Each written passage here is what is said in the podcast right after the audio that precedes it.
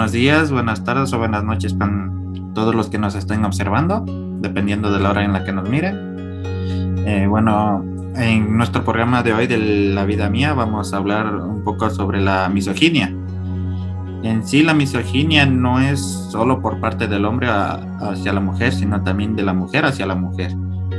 Eh, hay en casos aquí en, Latinoamérica, no sé si sea solo en Latinoamérica o en otras partes del, del, país o del, del, planeta, que por lo general cuando la hija de, de una familia eh, se embaraza, eh, la mandan votando o le dicen que se case con el, el marido o la mandan votando de por sí. Entonces, es, esa es la un problema que hay por parte, o de por sí entre amigas, es bastante conocido aquí. Entre cuando están ellas de cara a cara, se, se, se bonito, todo bonito. Pero cuando se da la vuelta, ahí empiezan las apuñaladas. Entonces, hay, hay, en casos de la vida diaria que por lo general no se da cuenta que ahí está este acto de misoginia. En, por parte del hombre a la mujer es más notorio, pero también hay de por, por parte de mujer a mujer. Eh, ¿Algo más que quiera decir alguien? Eh, bueno, pues desde el primero de enero hasta el 16 de noviembre del 2020 se realizó un estudio eh, por parte de la Alianza para eh, monitorear y mapear el femicidio en el Ecuador. Eh, se registran que hay 101 eh, femicidios en el Ecuador. Esto quiere decir que cada 72 horas muere una mujer, niña o adolescente que es víctima de violencia. Entonces, estos datos que nos arrojan son muy, muy, muy fuertes porque o sea, nos quiere decir que en qué ¿Por qué, ¿Por qué se da esto? ¿Por qué existe este tipo de violencia hacia, hacia la mujer? Pero también eh, hay que ser también conscientes de que el hombre no es únicamente quien puede agredir a la mujer, sino también puede ser que la mujer también pueda agredir al hombre. Entonces, para mi punto de vista, creo que la violencia se puede dar desde los dos, desde los dos géneros. ¿Por qué no? Eh, a mi pensar, no existen datos hacia maltratos hacia los hombres porque muchos de los hombres no, no, no dan su, su punto, no dan o no, no van a hacia la policía y denuncian estos crímenes porque tienen la mala creencia de decir, chuta, soy yo el macho y a mí no me pasa nada o sienten temor a ser juzgados. Entonces, eh, ese es mi punto de vista, no sé qué piensas. esto del, de cuando matan a las mujeres, lo que está hablando Jonathan, la misoginia, es este odio hacia la mujer, pero esto es algo que es, um, no viene de ahora, es de mucho atrás y es parte de estas conductas subconscientes, porque por decirte, cuando pensamos en, ciertas partes del mundo que están, eh, hacen la mutilación de las partes genitales de una niña, a los nueve años, en sus costumbres es cortarle el clítoris. Cuando hacen eso, la madre es la que la sujeta. Entonces, tenemos que ver que estas o en otros países que si a una mujer la violan, a ella la matan, a ella la sentencian, porque la violaron. eso es en Medio Oriente. O sea, es no, no es solamente en este sentido que tú dices que hay padres tal vez que si la niña aparece embarazada, la, la botan, ¿no? Pero el punto aquí es que esto está arraigado muy profundamente en la psiquis, independientemente de tu defensa en, favor de los hombres, Anderson, ¿no? Es, es más, va más allá. Y esto que va más allá viene al punto de que nosotros no reflexionamos sobre nuestras acciones es lo que hablábamos antes, de que del 95 al 98% de lo que hacemos no lo vemos. Entonces, simplemente lo que estás hablando tú de estas estadísticas es parte de esto que no vemos.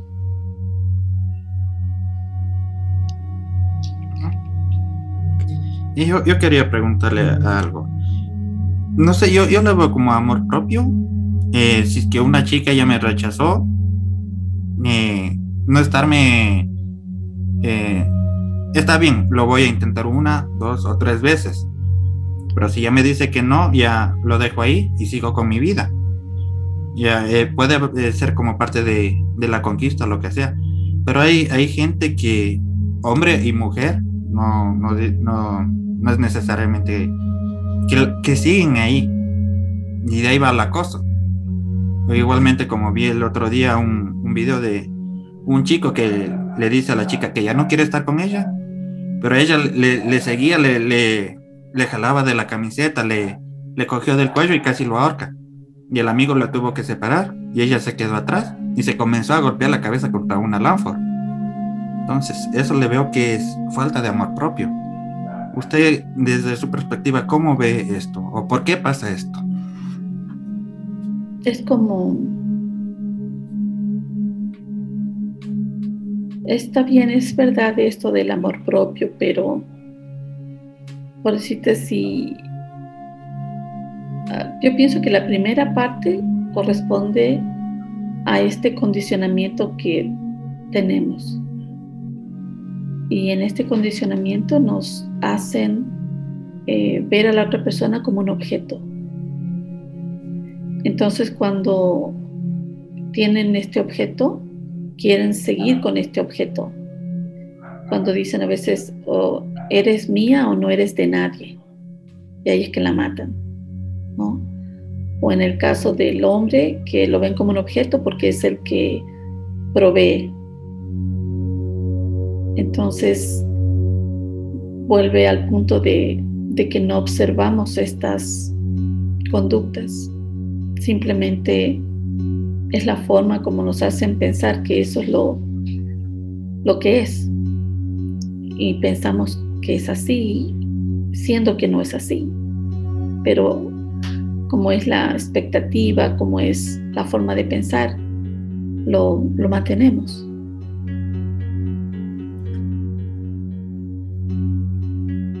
creo que se le colgó el. ¿usted qué? Sigue, sigue, parecía que te habías colgado. ¿Por qué?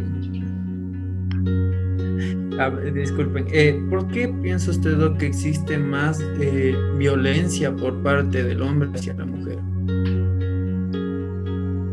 Primero porque el hombre es más fuerte físicamente, en el sentido de fuerza de, de, este sentido, pero un hombre no puede dar a luz si tuviera que hacer el mismo esfuerzo se muere, pero una mujer es fuerte en este otro sentido.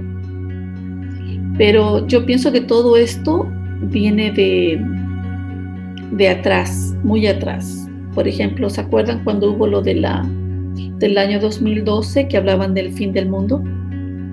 Lo que los mayas se referían era que se terminaba un ciclo y este ciclo era de 25 mil años.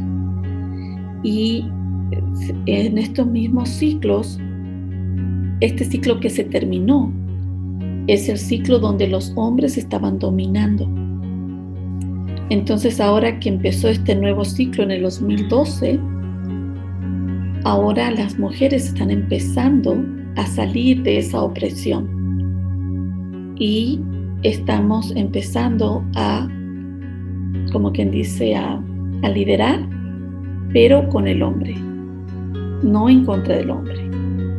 Entonces la idea es que haya esa energía masculina de salir adelante, pero al mismo tiempo que esté la energía femenina que se encarga de, de ver que todos estén bien. Porque cuando una mujer toma la decisión, lo hace basada que la familia esté bien, que los niños estén bien, que la comunidad esté bien. Pero en cambio el hombre cuando toma la decisión es que salir adelante y, y yo voy a estar bien. Entonces va a haber ahora como ese balance de estas dos energías dominando. ¿Sí?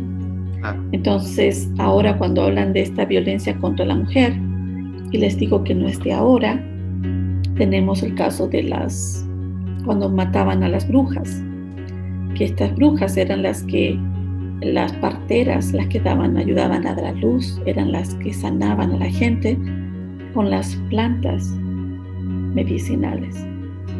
Pero los y en, ese, en esa posición que tenían las mujeres tenían mucho poder. Entonces, como parte de este proceso de, quitarle el poder a la mujer, fue que mataban a las brujas y después los hombres crearon la profesión de la medicina, por decirlo.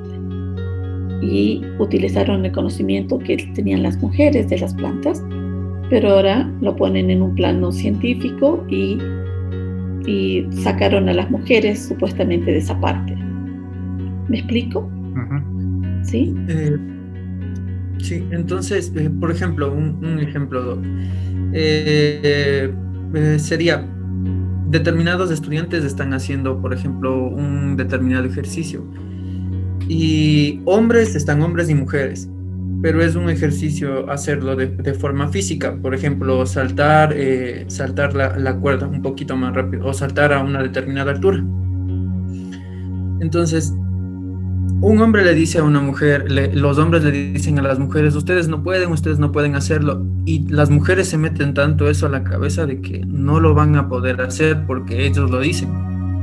O sea, ahí vemos lo que es el, machismo. Pero también hay la parte en que las mujeres algunas veces dicen que yo no puedo hacer este ejercicio porque este ejercicio es solo para hacer para los hombres. Existe eso. Mientras que hay otras mujeres que dicen, chuta, si el hombre pudo, yo también puedo y me meto a hacerlo de una y me meto y lo hago y porque lo hago. ¿Por qué hay estos casos? ¿Por qué cree que, que existe esto? Esto es lo que yo te estoy explicando acerca de estas influencias, de estos condicionamientos. Cuando el hombre le dice a la mujer, no, tú no puedes hacer esto, ahí está condicionándola, pero este hombre también está condicionado por la sociedad, por lo que le dicen. Entonces todos, todos estamos condicionados. La chica que dice, no, yo no puedo porque ese ejercicio es para hombre, está condicionada. ¿Me entiende? Entonces, a veces, si es que tú no, no lo permites en el sentido de, por darte un ejemplo, yo me divorcié y tenía tres hijos. Y me acuerdo esta sensación de que, primero de que como tenía tres hijos y no tenía un macho, que yo no iba a triunfar en la vida, que necesitaba un hombre. Y, y, y sentir esa percepción que todo el mundo piensa así, y yo soy la única que digo que no, que sí lo voy a lograr. Pero sentir toda esa influencia alrededor de ti es terrible, es terrible. Y después me fui de Ecuador y me fui a Chile. Y en Chile igual, igual la misma mentalidad. Y decían que yo tenía que establecerme en Chile, porque en Chile ya había, mis padres tenían casas, lo que sea, entonces ya tenía una casa, tener buen trabajo, que ya debo establecerme, que no debo pensar en seguir estudiando porque esa oportunidad ya pasó, que ahora tenía tres hijos y que ya había, no tenía otra oportunidad. Y nuevamente sentir esa presión que todo el mundo diciéndome lo que yo debería hacer, ¿no? Y finalmente pude viajar a Estados Unidos. Y cuando llegué aquí, empecé a estudiar y aquí fue que me vine a dar cuenta de todas esas presiones que tenía en Sudamérica, que nos hacían o me hacían sentir que yo no podía. Pero me tocó como salir de mi, de mi cultura e irme a esta cultura diferente para poder ver cómo nuestra cultura me estaba haciendo sentir que yo no podía. ¿No? Y, en este proceso, dime. Debido a que nosotros somos entes como somos entes sociales, ¿verdad? Todos nosotros como somos seres humanos, nos dejamos influenciar eh, por las demás personas o tenemos los modelos mentales que fueron de nuestros padres que nos inculcaron hacia nosotros. Así es. Entonces, por ese motivo es que nosotros eh, pensamos o sentimos o reaccionamos de esa forma, porque como usted mencionaba, eh, tenemos miedo al que dirán de, de mí si es que me separo, como usted mencionó, se separó de su esposo. Entonces, hay que, es, es, es muy, muy difícil entender eh, o que la persona llegue a entender cómo, cómo ella puede salir de, de ese modelo mental. No sé qué piensas tú, Jonathan, al respecto de eso. Bueno, yo, yo pienso que esto es eh, cuestión de, de, cada persona. Eh, en mi parte, gracias a la metodología he podido tener más confianza, pero hay, hay mujeres que no tienen ayuda, entonces no, no logran salir. Y aquí en la sierra, en especial en Ecuador, en especial aquí en la sierra, hay, la, hay un dicho, aunque pega, aunque mate, madrido es. Entonces, son esquemas que nos tienen implantados y son esquemas que debemos eh, liberar como sociedad. Así que lo, que tiene que avanzar no es eh, en sí la mujer, sino la sociedad entera, hombres y mujeres a la, a la par. Porque a la final, eh, y eso era, era algo que me dijo una vecina, una mujer, aunque mate, aunque pegue, aunque mate, aunque pegue, marido es. Entonces son cosas que están arraigadas en ambos géneros. Entonces que no, no tiene que salir solo la mujer o solo el hombre, sino la sociedad entera. Totalmente, porque eh, todo, por ejemplo, cuando hablamos de que el hombre mata a esta mujer, porque son, imagínate, cada 72 horas una mujer muere o una niña o adolescente muere en Ecuador. Pero también tenemos que mirar en qué forma, a ver cómo te puedo explicar. Cuando nosotros tenemos la mentalidad de víctima, atraes cosas en que tú vas a seguir siendo la víctima. Y cuando tú lo haces, tú no ves que tú estás siendo la víctima.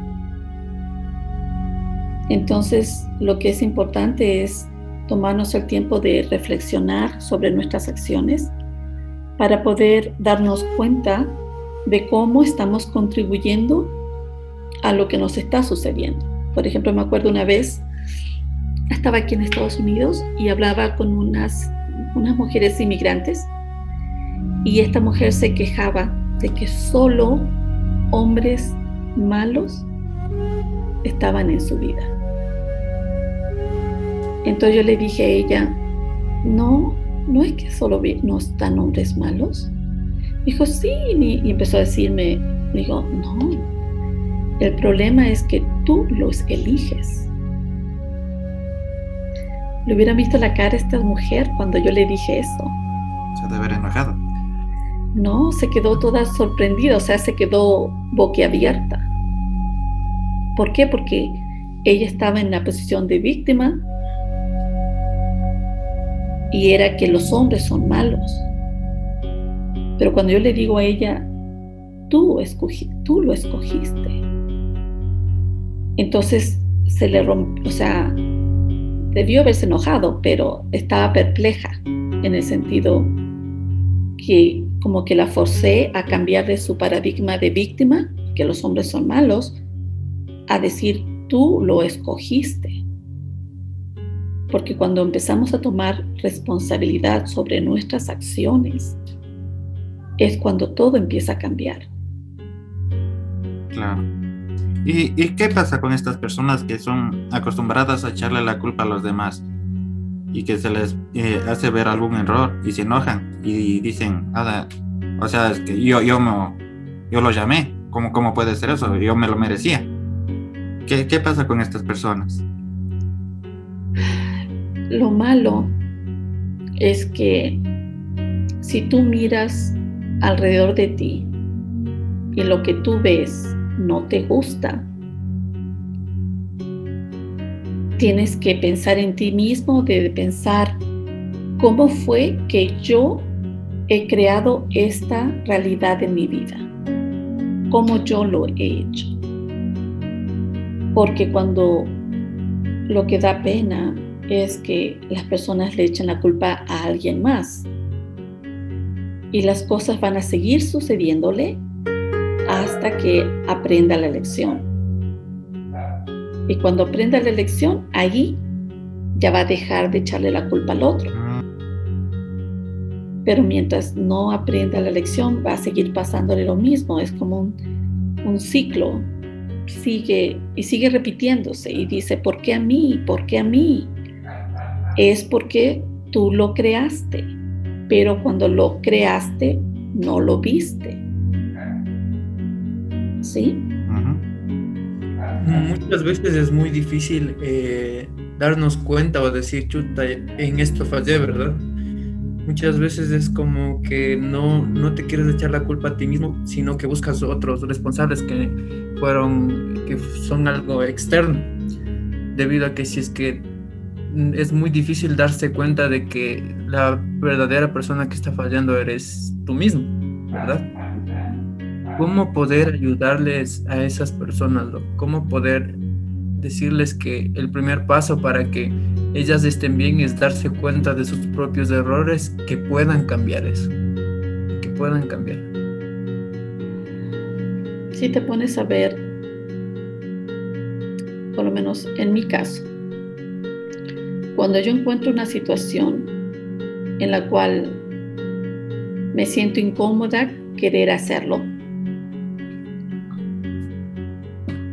pero yo a estas alturas yo ya sé que si está apareciendo esta oportunidad o esta situación, tengo que hacer lo que tengo que hacer a pesar de que no me, a pesar de que me puedo sentir incómoda. Porque si no lo hago, esta misma situación va a aparecerse en mi vida, pero ya no voy a poder um, decir no quiero hacerlo. Voy a estar en una situación que no voy a poder tener una alternativa, simplemente voy a tener que hacerlo. Entonces, la idea aquí es de que hay que respetar el destino ajeno y a la persona se le puede ayudar diciéndole que antes de tomar decisiones que debe respirar profundamente y tranquilizarse, porque generalmente todas estas decisiones cuando se toman son o sea, muy enojado o sea muy feliz. Y cuando toman esas decisiones no van a estar bien porque no están calmados al momento de tomar la decisión. Entonces, lo ideal sería simplemente darnos cuenta de lo que nos está perturbando, cosa de que no permitir que eso nos perturbe. Y el punto de que cuando tengamos que tomar una decisión, que estemos en calma, porque las consecuencias de esa decisión va a ser nuestra responsabilidad, no de otra persona. Ya. Y una, una pregunta. Eh, usted me comentaba que se está acabando la... En el 2012 se acabó una, una época y ahora viene otra época que es de, de que tienen que trabajar los hombres y a la vez las mujeres. En, no es igualdad, eh, es, no recuerdo la palabra ahorita. Equidad, bueno, eh, eh, eso, en, equidad. Entonces, eso quiere decir que antes hubo una, una temporada que mandó al patriarcado, que estamos conscientes, pero yo no recuerdo que, sé que existe el matriarcado, pero la, gente, por, en lo personal, no conozco una cultura fuerte que sea una de matriarcado. Creo que en el Ecuador existió alguna. Mm, no, ¿Me puede decir algo sobre, sobre esto, sobre el matriarcado? Porque no, no recuerdo haber. Por ejemplo, en el Tíbet, en el Tíbet por allí, hay, hay matriarcado en el sentido de que la, hay una familia y tienen dos varones. Entonces, una mujer se casa con el hijo mayor y al casarse con el hijo mayor se casa con todos los otros hermanos.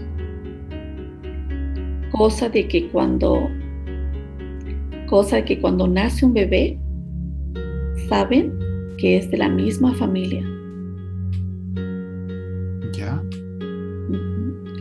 Y esto lo hicieron así porque de esa forma no se divide la tierra, porque hay poca tierra. Entonces está una mujer y ella tiene los hijos de los hermanos de todos los hombres y de esa forma mantienen la misma tierra. No se divide porque se casó con otra mujer. Mm. Y Muy interesante, Doc. Sí. Bueno, parece que ya se nos está acabando el tiempo, Doc.